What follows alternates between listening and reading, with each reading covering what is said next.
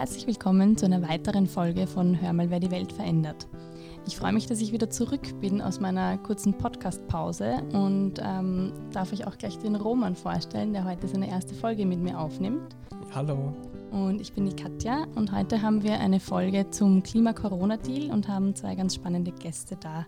Danke, dass ihr da seid. Wir haben die Iris Frei und den Faber. Schön, dass ihr da seid. Ja, wollt ihr euch gleich selber vorstellen? Ja, ähm, vielen Dank für die Einladung. Äh, ich heiße Iris, ich bin Klimaaktivistin und ich arbeite eben auch bei der Organisation Attac als Campaignerin. Hi, ich bin der Laurenz, ich bin 18 Jahre alt und mache gerade meinen Zivildienst und engagiere mich jetzt seit mittlerweile mehr als einem Jahr bei Fridays for Future. Super spannend, danke. Und ähm, wir sind heute da, um über den Klima-Corona-Deal zu sprechen. Und da habt ihr ja beide mitgearbeitet. Iris, möchtest du vielleicht mal vorstellen, was dich dazu motiviert hat und was der Deal eigentlich ist? Ja, also wie ist dieser Deal entstanden? Ähm, ich würde sagen, in der Klimavernetzung, also bei klimaprotest.at, das ist eben so eine Plattform, wo ganz viele verschiedene Organisationen dabei sind, vom Alpenverein bis eben zu den Fridays for Future, die alle äh, zum Klimathema arbeiten. Und dort haben wir uns eben äh, Mitte April bei einem unserer Calls überlegt, dass es eigentlich voll gut wäre, äh, was zu starten, eine, ein breites Forderungspaket aufzustellen, äh, um die Verteilung der staatlichen Rettungsgelder in der Corona-Krise zu beeinflussen. Und es war dann Mitte April, als schon klar war, dass die äh, österreichische Regierung 38 Milliarden Euro mobilisiert. Ähm, und wir haben uns da eben dann in dieser Plattform zusammengesetzt. Ähm, verschiedene Organisationen haben daran mitgearbeitet, eben die Fridays, System Change, Not Climate Change, Attac Österreich, ähm, der WWF Österreich, äh, äh Global 2000. Und wir haben eben zusammen diesen Klima-Corona-Deal ausgearbeitet, der im Prinzip aus vier großen Forderungen besteht. Und äh, die Forderungen drehen sich alle um die Investition der staatlichen äh, Rettungsgelder in der Corona-Krise. Genauso ist es. Und ähm, vielleicht noch ein bisschen zum Namen, weil man sich ein bisschen fragt, ähm, hey, Klima-Corona-Deal, das klingt ein bisschen lustig zusammengewürfelt. Ähm, der Gedanke dahinter kommt daher, dass das äh, wahrscheinlich die zwei größten existenziellen Krisen sind, mit, der wir, mit denen wir aktuell zu kämpfen haben. Sowohl die Corona-Pandemie als auch die Klimakrise stellt unsere Leben, also setzt unsere Leben einer akuten, äh, akuten Bedrohung aus.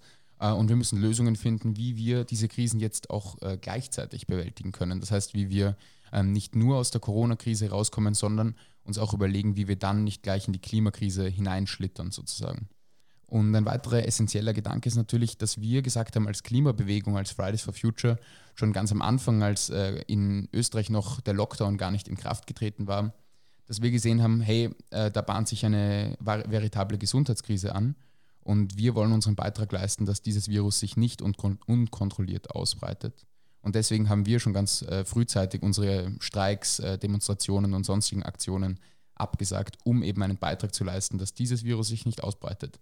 Wir erwarten uns aber auch, dass die ältere Generation, die vielleicht von der Klimakrise sich weniger bedroht fühlt als wir, ähm, in der Krise, die eben uns mehr betrifft, ähm, auch solidarisch ihren Beitrag leisten. Und daher auch ein bisschen der Name. Und der Hintergedanke ist eben auch, dass es jetzt ähm, eigentlich entscheidend ist, wohin diese immensen Gelder fließen, also wohin diese immensen Geldmengen fließen, fließen sie eben in den Ausbau äh, sauberer, naturverträglicher, erneuerbarer Energien, nachhaltiger Landwirtschaft, regionaler Wirtschaftskreisläufe, eben effiziente Energieverwendung bei Gebäuden und ermöglichen uns eben so eine klimagerechte Zukunft oder zementieren sie eigentlich eine, eine Klimakiller-Zukunft für uns alle ein. Und das möchten wir mit diesem Deal verhindern. Können Sie vielleicht die vier Forderungen, ähm, diese vier Überschriften noch einmal wieder, wiederholen? Ich glaube, die waren jetzt noch nicht so ganz da, die Überschriften. Ja, also die erste Forderung ist, die Zukunft der Menschen sichern.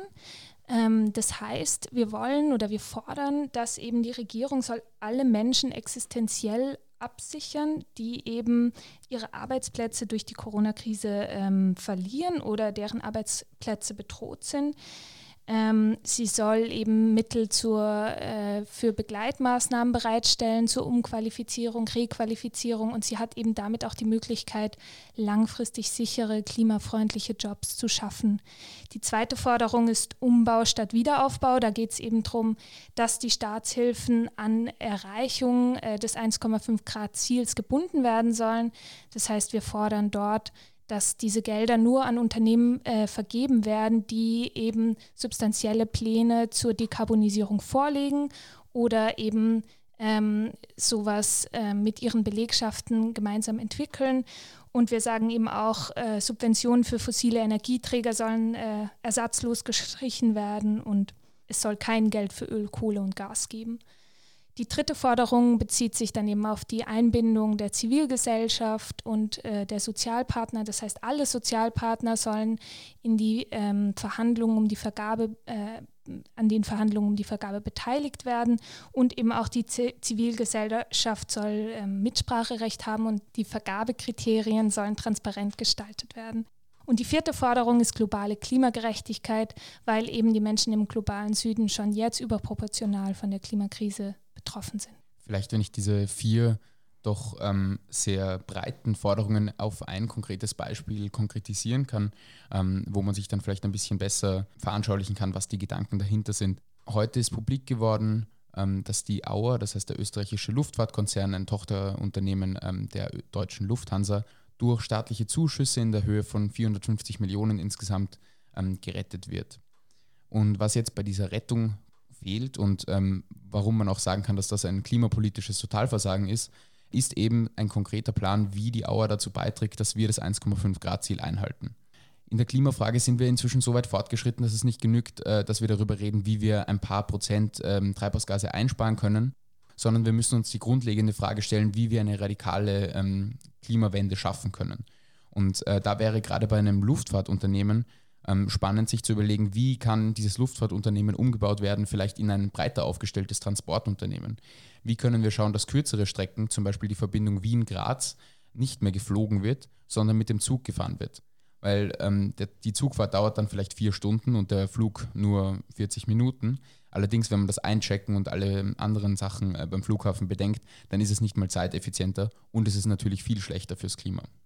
Dazu kommt auch der Aspekt ähm, und die Überschrift eben die Zukunft der Menschen sichern. Da ist auch ein bisschen der Gedanke dahinter, hey, fokussieren wir uns wieder auf die Menschen, auf die Jobs dahinter äh, und nicht, wo genau diese Jobs sind.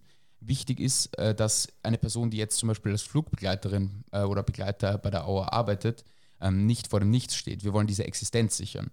Aber es darf nicht das zentrale Anliegen sein, dass wir diese Existenz in genau diesem Sektor für die nächsten 40 Jahre dort behalten, sozusagen. Es muss nicht genau dieser Job sein. Diese, diese Person darf nicht darunter leiden, dass wir die Klimawende schaffen müssen. Deswegen müssen eben Umqualifizierungsmaßnahmen greifen, damit ähm, diese Person in einem Sektor arbeiten kann, der zukunftstauglich ist. Denn wir können uns, uns nicht schönreden, auch wenn wir es nicht wollen. Die Luftfahrtindustrie wird in den kommenden Jahren einfach schrumpfen müssen, sonst können wir keine Klimaziele erreichen und sonst stehen wir vor einer Klimakatastrophe. Und deswegen ähm, dürfen wir nicht das einzementieren, äh, was wir eh schon die letzten Jahrzehnte machen, was nicht funktioniert, sondern müssen neue Wege gehen, ähm, Alternativen denken. Und das meinen wir eben, wenn wir sagen Umbau statt Wiederaufbau. Ja, da möchte ich noch anfügen zur Auerrettung. Es sind natürlich gewisse Nachhaltigkeitskriterien enthalten. Das wird ja dann immer von den Medien argumentiert. Ja, da sind eh Nachhaltigkeitskriterien dabei. Aber was heißt das schlussendlich? Da sind ähm, Pläne zur Flottenerneuerung zum Beispiel drin oder eben auch ein Ticket-Mindestpreis. Das heißt, äh, Billigflüge sollen jetzt mindestens 40 Euro kosten, was ja irgendwie auch ein bisschen ein Witz ist, weil sie ist ja immer noch super billig. Und ähm, die Flottenerneuerung bringt natürlich auch nicht wirklich ähm, uns den Klimazielen näher, weil jedes neu gekaufte Flugzeug ist ein falsches Flugzeug. Also es braucht wirklich die Reduktion von äh, Flügen, auch Langstrecke, auch Mittelstrecke, aber vor allem die Kurzstrecke. Das muss sehr stark schrumpfen. Ja, was wir da eigentlich haben, ist ähm, in gewisser Weise eine Abwrackprämie oder eine Neukaufprämie für Flugzeuge. Das, was wir eben in der Automobilindustrie nicht wollen, weil wir wissen, dass es nicht ökologisch ist, wenn ich jetzt mein Auto verschrotte und einen vielleicht doch etwas effizienteren neuen Pkw bauen lasse. Am Ende fahre ich trotzdem noch einen Verbrenner und der musste neu produziert werden und genauso schaut es eigentlich in der Luftfahrtindustrie aus. Da fehlt eigentlich total die Kreativität und was spannend ist, was in Frankreich passiert ist, ähm, ist, dass eben kurze Strecken tatsächlich aktiv auch von der Airline jetzt mit Zügen befahren werden. Also da fährt dann ein Zug von der französischen Airline ähm, die kurze Strecke und das ist äh, schon sehr innovativ und spannend und eben einfach ein mutiger Gedanke, den wir in Österreich vermissen. Die Frage, die ich mir stelle, Fridays for Future fordert einen Umbau statt äh, Wiederaufbau. Welche Rolle spielt Fridays for Future und auch du persönlich, Lorenz, jetzt im Klima-Corona-Deal? Ja, welche Rolle spielen wir im, im Klima-Corona-Deal? Welche Rolle spielen wir in der Klimagerechtigkeitsbewegung generell vielleicht? Was Fridays for Future auszeichnet und warum äh, letztes Jahr so viel Momentum entstanden ist, ist, dass wir eine, eine sehr breite ähm, große Bewegung von ursprünglich Schülerinnen und Schülern und Studierenden und Studierenden, aber mittlerweile allen äh, Bevölkerungsgruppen sind, die für eine radikal ambitionierte Klimapolitik eintreten. Und genau das ist auch jetzt äh, für den Klima-Corona-Deal unsere Rolle, dass wir uns nicht mit Kompromissen zufrieden geben, denn die Klimawissenschaft sagt uns ganz genau, ähm, es ist zu spät, um kleine Schritte zu gehen, wir müssen jetzt radikal umsteuern. Und das müssen wir das müssen wir jetzt angehen. Und da müssen wir auch dieses Tief sozusagen, das diese Corona-Krise hervorgerufen hat, sowohl das wirtschaftliche als auch für viele vielleicht persönliche ähm, Tief, dass wir dieses ähm, umdrehen und daraus eine Dynamik schaffen, die uns in ein ähm, neues, ein besseres Österreich und eine neue, bessere Welt bringt. Das heißt, wir müssen jetzt, ähm, wenn die Wirtschaft sozusagen am Boden liegt, uns überlegen, wie können wir sie so aufbauen, dass uns das nicht nochmal passiert, dass sie uns dann nicht ähm, wegen der Klimakrise sozusagen einbricht, dass dann nicht wegen der Klimakrise tausende Menschen ihre Arbeitsplätze verlieren, tausende Menschen im globalen Süden, äh, deren Leben akut bedroht sind. Ähm, das heißt, unsere Rolle ist, dass wir die Politik daran erinnern, was sie schon versprochen hat, ähm, als sie das Pariser Klimaabkommen 2015 unterschrieben haben, nämlich dass sie ambitionierte Klimapolitik machen und alle Maßnahmen setzen, um die Erderwärmung auf maximal 2 Grad, am besten 1,5 Grad zu begrenzen. Super, das klingt sehr spannend und sehr ambitioniert, aber das ist auch das, was wir brauchen. Also da stimme ich euch voll zu. Ähm, wir haben jetzt auch noch mit dem Ricardo vom Forum kritischer Juristinnen gesprochen. Der hat sich den Klima-Corona-Deal auch schon angeschaut und ähm, hat euch auch eine Frage gestellt, die werde ich gleich einspielen. Ähm, vielleicht noch ganz kurz, der Ricardo ist eben Mitglied im Forum kritischer Juristinnen und in seinem äh, Just-Doktoratsstudium, das er gerade an der Uni Wien macht, ähm, beschäftigt er sich nebenbei und auch im, während dem Doktorat mit Klimaethik, mit Transitional Justice und auch mit Klimagesetzgebung. Außerdem hat er einen Rechtsblog, wo er witzige Erklärungen zum Just-Studium und allgemeinen Rechtsthemen äh, veröffentlicht unter Ricardo und die Paragraphen auf YouTube und Facebook zu finden. So, los geht's mit seiner Frage. Hallo, danke für die Einladung. Erstmal ganz großen Respekt für euer Engagement, Iris und Laurenz. Eure Arbeit ist enorm wichtig und ich möchte kurz auf zwei Punkte eingehen, die mir besonders an dem Deal gefallen haben. Erstens, der Klima-Corona-Deal nutzt die aktuelle Lage, also die Corona-Krise dazu, klimapolitische Forderungen an unsere Regierung zu stellen. Das ist keiner anderen Initiative, die ich kenne, so gut gelungen. Wirklich bravo. Also die konkreten Krisenmaßnahmen sollten an ökologisch-soziale Kriterien geknüpft werden, zum Beispiel im Bereich der Arbeitsmarktpolitik oder im Bereich der Verteilung der öffentlichen Gelder, was noch absolut fehlt im Vergaberecht zum Beispiel. Zweitens gefällt mir der vierte Punkt sehr gut, also globale Klimagerechtigkeit, weil er nochmal verdeutlicht, dass Österreich die Klimakrise nicht alleine lösen wird.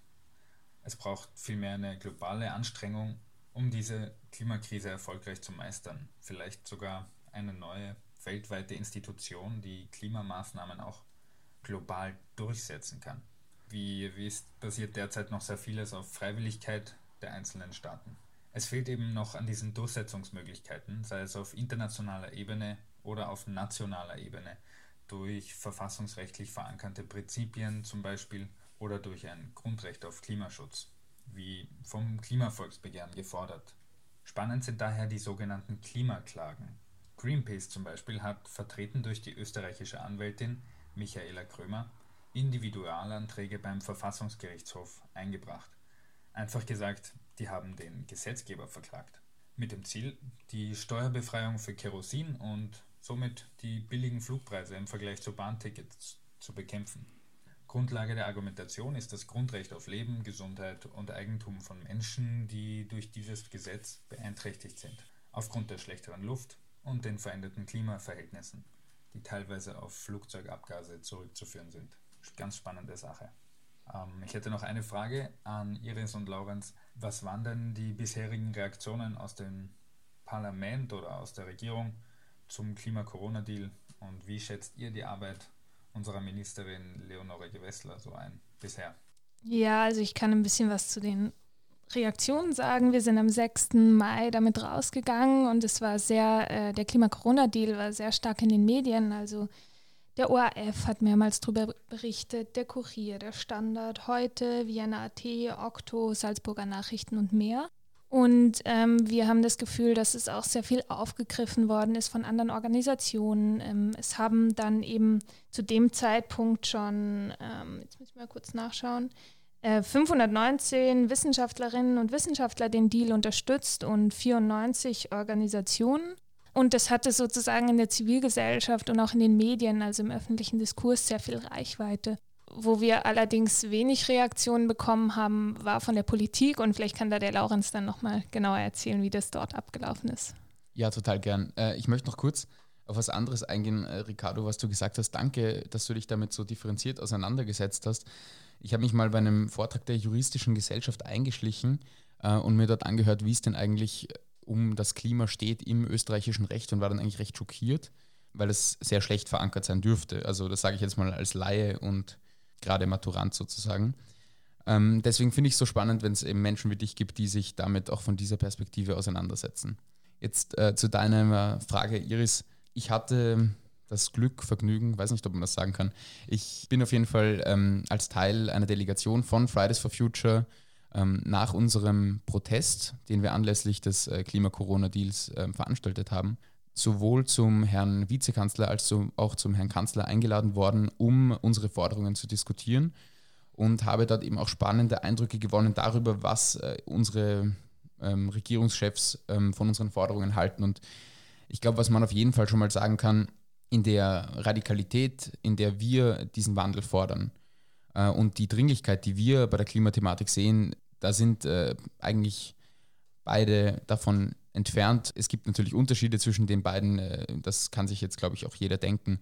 Eine Grundbereitschaft dafür, ähm, ökologische Kriterien oder ökologische Investitionen zu tätigen, äh, ist definitiv gegeben, aber vor allem auch aus dem Grund, dass sie einfach äh, wirtschaftlich im Moment das ein, einzig Sinnvolle sind. Also wir wissen einfach, ähm, mit der fossilen Industrie geht es bergab. Äh, die erneuerbaren Energien werden immer billiger und auch immer wichtiger. Äh, und deswegen ist es einfach so, dass da gewisse ökologische Investitionen getätigt werden, schon alleine deswegen, weil sie wirtschaftlich äh, sinnvoll und attraktiv sind. Was doch äh, relativ frustrierend war, gerade im Gespräch mit unserem Herrn Bundeskanzler, ist, dass wir das Gefühl haben, dass die Dringlichkeit des Themas dort nicht angekommen ist. Und das ist sehr dramatisch, denn wir haben hier in Österreich schon eine Regierung, die als sehr ambitioniert in der Klimapolitik gilt und die auch international betrachtet wird, wenn es darum geht, ähm, ja, wie, wie kann Klimapolitik und Wirtschaftspolitik vielleicht zusammengedacht werden. Und unser Gefühl ist eben, dass der Herr Kanzler vielleicht ein bisschen auf falsche, falsche Hoffnungen hat. Also er hat uns vermittelt, ähm, dass er sehr optimistisch ist, ähm, dass er auf Zukunftstechnologien wie Wasserstoff und, und so weiter hofft. Und wir hoffen, denke ich, alle darauf. Nur das Problem ist, äh, es zeichnet sich ab, dass das nicht schnell genug gehen wird und dass wir deswegen sowohl ordnungspolitisch als auch förderungspolitisch eben radikal umsteuern müssen. Ja, und äh, wie du gesagt hast, Iris, ich glaube, der Grund, warum dieser Klima-Corona-Deal auch in den Medien solche Wellen geschlagen hat, ist, weil ganz viele Menschen sich fragen, wie geht es jetzt weiter? Und der Klima-Corona-Deal ähm, war eben unser, unser Statement als äh, breite Klimagerechtigkeitsbewegung oder als Zivilgesellschaft generell, zu sagen, wie kommen wir hier raus und wie kommen wir hier sozusagen noch mit einem positiven Effekt raus, der uns in Zukunft stärker, resilienter und krisensicherer macht. Das sind so ein bisschen meine Gedanken zu dem Thema. Du hast über die wirtschaftliche Attraktivität gesprochen. Hast du das Gefühl, dass bei eben dem Herrn Bundeskanzler und auch Vizekanzler die, die wirtschaftliche Bedeutung schon angekommen ist, dass sie wirklich auch sehen, dass die wirtschaftliche Attraktivität der fossilen Energien zurückgehen? Wie war das in dem Gespräch? Wir hatten leider nicht äh, so viel Zeit, äh, um explizit darauf einzugehen, aber eines kann ich ganz sicher sagen, die, die Tragweite auch der wirtschaftlichen ähm, Auswirkungen der Klimakrise ist definitiv nicht angekommen. Wir haben Berechnungen, die sagen, ähm, jetzt jede Tonne CO2, die in die Atmosphäre geblasen wird, wird Folgeschäden von 180, ähm, 180 Euro verursachen. Und wir produzieren weiter in, der Form, in einer Form, die einfach wahnsinnig viel Treibhausgase produziert. Und außerdem werden Strafzahlungen auf EU-Ebene fällig, sowohl im, im Emissionshandel als auch außerhalb des Emissionshandels. Das heißt, es kommen da einfach wirtschaftlich ganz große Brocken auf uns zu, auf die wir nicht gefasst sind. Und auf unsere Industrie und unsere lokale Wirtschaft kommen auch äh, Herausforderungen zu, weil sie eben zum Beispiel, wir haben viele Autozulieferer in Österreich, die werden natürlich auch davon betroffen sein, wie es mit der Autoindustrie weitergeht. Wir haben aber auch viel Landwirtschaft, die schon jetzt massiv unter den Schäden ähm, der Extremwetterereignisse und anderer ähm, Klimafolgen leiden. Das heißt, ich glaube nicht, ähm, dass sich die beiden darüber bewusst sind, wie massiv das Ganze uns auch wirtschaftlich ähm, schädigen kann, wenn wir jetzt nicht unsere Wirtschaft radikal umbauen, um sie eben grüner und gleichzeitig krisensicherer zu machen. Und auch nochmal zur Medienpräsenz vielleicht zurückzukommen. Man hat im letzten Jahr, denke ich, schon gemerkt, dass in den Medien das Thema einfach viel, viel präsenter geworden ist. Hattet ihr auch das Gefühl, dass jetzt nochmal ein großer Anstieg war? Also dass einfach dieser Klima-Corona-Deal doch viel, viel breiter in den Medien diskutiert wurde als andere Themen in der Klimakrise? Ja, also ich habe schon den Eindruck, dass das sehr breit jetzt diskutiert worden ist. Davor war halt vor allem Corona und nur Corona ähm, im Diskurs und jetzt ist eben dieser Klima-Corona-Deal reingekommen und man sieht auch, also wir sehen auch, dass es weiterhin sehr viel Interesse dran gibt. Also wir haben mittlerweile über 550 Wissenschaftlerinnen und Wissenschaftler, die das unterstützen und über 160 Organisationen und jeden Tag ähm, unterzeichnen neue Initiativen und Organisationen und Wissenschaftlerinnen. Also man sieht schon, dass da ein sehr großes Interesse ist, aber für mich ist halt schon auch die Frage so, ähm, es reicht anscheinend nicht. Also die Fridays haben mehrere Wochen vor dem Bundeskanzleramt gecampt, bis sie endlich einen Termin gekriegt haben. Und ähm, ja, also diese, diese, Mass, diese massive Zustimmung, die wir auch sehen in der Zivilgesellschaft, spiegelt sich halt eben nicht ähm, in den Aktionen der Politikerinnen und Politiker wieder. Und ich glaube, da muss man halt auch sehr stark erkennen, was denn eigentlich die Machtstrukturen dahinter sind und was die Interessenslagen sind. Weil das sieht man zum Beispiel auch in Deutschland. Die Autoindustrie ist einfach ein sehr mächtiger Player, der stark mit der Regierung verbandelt ist. Und deswegen gibt es da jetzt auch eine Abwrackprämie für Hybride und Elektroautos. Und es ist nicht so nachhaltig, wie das verkauft wird, weil die Hybride halt auch mit Benzin fahren oder Diesel. Voll. Und ich glaube, darauf müssen wir auch mehr unsere, unsere Aufmerksamkeit legen und auch ähm, in Zukunft unsere Aktionen mehr danach ausrichten. Also auf der einen Seite habt ihr gesagt, dass ähm, die Zivilgesellschaft immer lauter und immer stärker wird, jedoch äh, das Lobbying und so immer noch ein starker Faktor ist. Wie würdet ihr quasi die Zukunft einschätzen? Habt ihr Hoffnung oder seid ihr eher negativ eingestellt? Ich bin, ähm, ich habe schon Hoffnung, ich bin hoffnungsvoll. Es ist natürlich schon so, die Corona-Krise hat auch uns als äh, Zivilgesellschaft vor massive Herausforderungen gestellt wir konnten eigentlich auch wochenlang gar keine Protestformen ähm, umsetzen auf der Straße. Wir konnten nur Klicktivismus sozusagen machen, im Internet unsere Bubble bedienen und das ist natürlich nicht wahnsinnig effektiv, um tatsächliche politische äh, Veränderung zu schaffen. Und deswegen glaube ich, stehen wir jetzt am Anfang von einem großen Aufschwung der Zivilgesellschaft wieder. Denn äh, es ist jetzt Anfang Juni, es kommt unweigerlich ein Hitzesommer auf uns zu. Gerade die Menschen, die in der Stadt leben, werden es äh, wieder am eigenen Leben, am eigenen Leib zu spüren bekommen und im täglichen Leben. Und insofern ist es, glaube ich, unweigerlich, dass wieder mehr Momentum in die Sache kommt. Denn natürlich die Corona-Krise hat äh, das Klimathema äh, überschattet im öffentlichen Diskurs. Und das ist natürlich auch total legitim, denn wir hatten einfach mit einer akuten und neuen Bedrohung zu tun, die wir so nicht gekannt haben. Und jetzt ist es aber so, wir werden nicht drum herumkommen, uns wieder mit dem Klima äh, zu beschäftigen. Und wir werden leider die kommenden Jahre uns noch viel damit beschäftigen müssen. Und deswegen bin ich sehr optimistisch, denn auf, auf abstruse Weise bin ich deswegen optimistisch, weil wir einfach jedes Jahr ähm, mehr und mehr sehen werden, wie dramatisch die Auswirkungen der Klimakrise tatsächlich sind. Und es wird einfach jedes Jahr mehr, mehr, mehr und mehr Menschen geben, die sehen, ähm, wie, wie wichtig es ist, jetzt sofort gegenzusteuern. Und das heißt, ich glaube, ähm, die Zivilgesellschaft wird sich wieder erheben und ähm, wird der Politik wieder Druck machen auf einem Level, dass sie nicht mehr in ihrer Komfortzone verharren kann und dass sie die Lobbyinteressen nicht mehr so äh, unverschämt durchsetzen können, wie es bisher passiert ist. Und insofern glaube ich, wir werden das schaffen, aber nur, wenn wir weiter aktiv bleiben und wenn wir uns weiter dafür einsetzen, dass die Politik handelt und dass die Politik unsere Zukunft ernst nimmt und nicht nur bis zur nächsten Wahl denkt.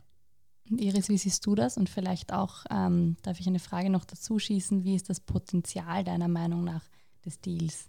Also ich glaube, kurzfristig würde ich sagen, wird es jetzt auch mit der Corona-Krise so weitergehen, dass immer mehr die Frage kommen wird, wer zahlt eigentlich für die Krise? Also jetzt ist dieser Schockzustand erstmal gelöst, okay, Lockdown, ähm, die Fallzahlen sinken, sozusagen die, die Maßnahmen zeigen Wirkung, Geld wurde mobilisiert und so weiter. Und jetzt wird es aber immer stärker drauf kommen, wer, äh, woher kommt eigentlich das Geld für die Rettung? Und ich glaube, da ist es voll wichtig, dass wir auch immer darauf hinweisen, die Reichen sollen ihren Beitrag leisten. Mit Attac haben wir den äh, Lastenausgleich entwickelt. Das ist eine einmalige Vermögensabgabe ab 5 Millionen Euro. Ähm, und ich glaube auch, dass wir halt solche sozialen Forderungen ähm, immer stärker mitdenken müssen, wenn wir ähm, Forderungen entwickeln, gemeinsam auch in der Klimagerechtigkeitsbewegung, weil das eben auch hier in Österreich ein, ein starker Kampf werden wird in der nächsten Zeit. Und mittelfristig bis langfristig würde ich das, glaube ich, auch so sehen wie der, äh, wie der Lorenz, ähm, dass es diese, diese Klimakrise eben nicht so was ist wie die Corona-Krise. Also man kann da nicht einfach Social Distancing machen und dann, dann sinken die Temperaturen, sondern ich glaube, ähm, das wird sich auf jeden Fall noch verstärken. Und wie du auch gesagt hast, man sieht jetzt schon die Auswirkungen davon, gerade in den Städten, ähm, gerade in der Landwirtschaft, wo die Weinbauern schon total mit dieser Trockenheit, die jetzt im Frühjahr war, kämpfen. Und ich glaube einfach, dass wir auch ähm, die Leute zusammenbringen müssen, wieder auf die Straße bringen müssen und ähm, auch zeigen, dass wir halt diejenigen sind, die äh, die Veränderung auch voranbringen können, indem wir eben laut sind und den Druck aufbauen. Ähm, und ich glaube, der Klima-Corona-Deal zu deiner zweiten Frage, also was ist das Potenzial davon, der spielt da eben eine große Rolle, weil es eben diese vier Forderungen zusammenbringt und halt eben auch so einen ganzheitlichen Blick auf die Sache wirft. Also dass man sagt, okay, es geht uns darum, ähm, die soziale Dimension zu berücksichtigen, aber eben auch für Klimagerechtigkeit einzustehen, hier in Österreich, aber auch global. Iris und Laurens, was ist für euch der wichtigste Punkt oder wo seht ihr am meisten Handlungsbedarf? Ich glaube, wir müssen einfach weiter dranbleiben. Ja, ich denke, auch in unseren Aktionen wird sich das widerspiegeln, weil ich, für mich ist auch so ein bisschen das Gefühl, ja, okay, wir, wir demonstrieren seit Jahren und eben seit letztem Jahr auch äh, durch äh, die Fridays nochmal verstärkt und in großen Zahlen und trotzdem hat sich bisher nichts geändert und es macht mich schon wütend. Also ich bin da schon auch frustriert, dass da so wenig vorangeht. Ja, ich bin da ganz bei dir. Also diese Frustration stellt sich natürlich schon äh, ein und ich habe das vor kurzem mal gesagt, irgendwann ist der Punkt gekommen, wo es klar sein sollte, und vielleicht kann ich da jetzt einhaken bei dem, was äh, auch noch der Ricardo gefragt hat, nämlich in seiner Frage. Er wollte eine Einschätzung haben zur Arbeit von der Ministerin Gewessler, die ja jetzt das Superministerium Klima, Innovation äh, und Verkehr leitet. Und, und ähm, ich glaube, vielleicht kann man es ein bisschen ausweiten, die Frage, und, und sich fragen, ähm, was ist äh, die Rolle der Grünen in der Koalition, wie viel haben sie bewegt und inwiefern ist diese Koalition vielleicht auch den Erwartungen gerecht geworden, die sehr viele vorwiegend junge Menschen an sie haben. Und ich glaube, das ist doch etwas ernüchternd, denn äh, am Anfang, als dieser Koalitionspakt veröffentlicht wurde, waren dann doch sehr viele Leute sehr positiv überrascht von den ambitionierten Zielen, die drinnen stehen. Jetzt mittlerweile ist es ein halbes Jahr her, dass die Regierung im Amt ist und ähm, der große Systemwandel hat sich äh, nicht, nicht äh, eingestellt und er ist auch nicht absehbar. Und äh, gerade von den Grünen muss man sich da mehr erwarten. Die Grünen müssen wissen und wissen, dass, zumindest geben sie das vor, auch seit Jahrzehnten schon, was in der Klimakrise auf uns zukommt. Sie dürfen hier ähm, nicht ihre Wählerschaft sozusagen verraten und sie dürfen hier auch nicht klein beigeben bei der ÖVP. Ähm, denn diese Koalition hat sich darauf geeinigt, Klimaneutralität 2040 anzustreben. Das ist ein gemeinsames Ziel und das müssen sie auch verfolgen. Und da muss äh, einfach viel härter verhandelt werden, denn es geht hier nicht um irgendeine Lappalie, sondern es geht um unser aller Zukunft. Und ähm, wir haben einfach keine Zeit zu verlieren. Wir können diese Regierungsperiode nicht verstreichen lassen, ohne dass wirklich große Würfe gemacht werden. Das heißt, wir wünschen uns explizit auch von äh, Ministerin Gewessler und allen äh, Regierungsmitgliedern mehr, einfach mehr Klimaschutz, schnellerer Klimaschutz, ambitionierterer Klimaschutz, gesamtheitliche Konzepte, die ähm, auch äh, Folgenabschätzungen machen, die schauen, wenn ich jetzt diese Maßnahme umsetze, bringt die tatsächlich was fürs Klima oder ist das nur so eine Wohlfühlmaßnahme, mit der ich meine Wählerschaft bediene? Und wo ich mir auch anschaue, welche Folgekosten habe ich durch äh, diese Projekte. ich glaube, was sehr schön ist an dem Klima-Corona-Deal, ist, da haben wir uns alle an einen Tisch gesetzt, ähm, doch auch sehr unterschiedliche Organisationen und haben ein Papier ausgearbeitet, wo wir alle dahinter stehen können. Das ist äh, wahnsinnig stark, denn es gibt natürlich unterschiedliche Ansichten, was äh, sozusagen strategisch klug ist, was ideologisch das Richtige ist und so weiter. Und ähm, das finde ich eben ganz wichtig und das wird auch in Zukunft entscheidend sein, dass die Klimagerechtigkeitsbewegung ähm, zusammensteht und äh, sich nicht in internen Streitigkeiten aufhält, sondern gegen die großen Blockierer im Land oder auf der Welt auftritt und eben die Politik nicht weitermachen lässt wie bisher. Denn so geht es nicht weiter. Das finde ich ja das Schöne, dass wir das in der Klimabewegung jetzt schon seit äh, längerem sehen, dass auch verschiedene Organisationen wirklich gemeinsam zusammenarbeiten und auch gemeinsam ähm, auf die Straße gehen und, und gemeinsam Dinge fordern. Und ähm, ich denke mir noch, der Klima-Corona-Deal fokussiert sich jetzt mal auf die österreichische Regierung, aber natürlich brauchen wir internationale Maßnahmen. Und jetzt äh, ist die COP 2026 verschoben äh, auf also die COP 26 ist verschoben auf das Jahr 2021. Ähm, und da frage ich mich auch, wo, ähm, wo bekommen wir dann die internationalen Maßnahmen her? Und dann braucht es natürlich noch viel mehr äh, Maßnahmen und viel ambitioniertere Maßnahmen in den einzelnen Staaten, wenn auch international nicht mehr passiert. Was die österreichische Bundesregierung konkret äh, machen soll und muss, ähm, ist, dass sie ähm, klar sagt, wir befinden uns in einer existenziellen Krise und wir werden dementsprechend handeln. Und wir erhoffen uns das und fordern das auch von ähm, anderen Mitgliedstaaten in der Europäischen Union und auf der internationalen Bühne generell. Und damit wir das glaubwürdig tun können, müssen wir auch im eigenen Land endlich die radikalen Maßnahmen umsetzen, die im Regierungsprogramm verankert sind und die auch in den Wahlprogrammen der Parteien gestanden sind. Ja, ich, ähm, also ich würde mich natürlich teilweise anschließen. Also klar braucht es mehr internationale ähm, Koordinierung und internationale Aktionen. Und wir sehen aber eben auch in der Corona-Krise, dass die Staaten eher auf diese nationalstaatliche ähm, Ebene zurückfallen. Und es ist natürlich fatal für eine Krise, die global ist. Ich würde sagen, Österreich steht nicht gut da. Die Emissionen sind im letzten Jahr gestiegen im Vergleich zur Gesamt-EU, wo die Emissionen gefallen sind. Also da ist der, der große Handlungsbedarf in Österreich, aber auch auf EU-Ebene ähm, gibt es ja diesen Vorschlag des Green Deal ähm, von der von der Leyen.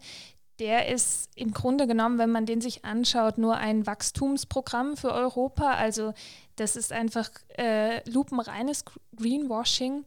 Es gibt aber eben auch schon Initiativen, zum Beispiel äh, die Initiative Green New Deal for Europe.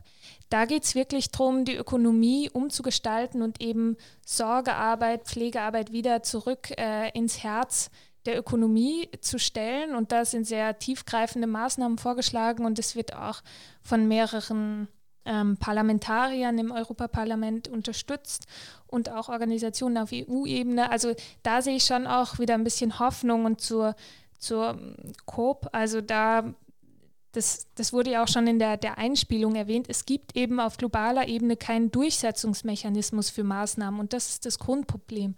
Und da kann, können sich die Länder auf noch so ambitionierte Ziele wie das 1,5 Grad Ziel in Paris einigen. Ähm, das bleiben schlussendlich schöne Worte, wie man sieht, wenn da nicht auch was dahinter ist und wenn da nicht auch Umsetzung folgt. Deswegen würde ich jetzt sagen, dass das hm, nicht so der Riesenverlust ist, dass die jetzt verschoben wurde. Genau, und zum Schluss ähm, haben wir immer noch drei Fragen, die wir unseren Gästen stellen. Nachhaltigkeit und Interdisziplinarität bedeutet für mich gute Zusammenarbeit und ähm, tiefgreifende Transformation. Wenn ich die Welt ver verändern könnte, würde ich den Klimawandel stoppen. und meine Message an die Hörerinnen und Hörer ist: Bleibt aktiv, werdet aktiv, geht auf die Straße, Klimagerechtigkeit jetzt. Lorenz, auch an dich. Nachhaltigkeit oder Interdisziplinarität bedeutet für mich? Über den Tellerrand hinaussehen und neue Wege denken und neue Wege gehen. Wenn ich die Welt verändern könnte, würde ich? Ja, ich kann die Welt verändern und deswegen gehe ich demonstrieren, protestieren und engagiere mich. Meine Message an die Hörerinnen und Hörer ist, mach auch du dasselbe, weil zusammen können wir die bestehenden Strukturen, die uns eine schlechte Zukunft aufdrücken wollen, können wir sie stürzen. Super Schlussworte. Danke, dass ihr da wart und mit uns die Folge aufgenommen habt. Dankeschön. Dankeschön.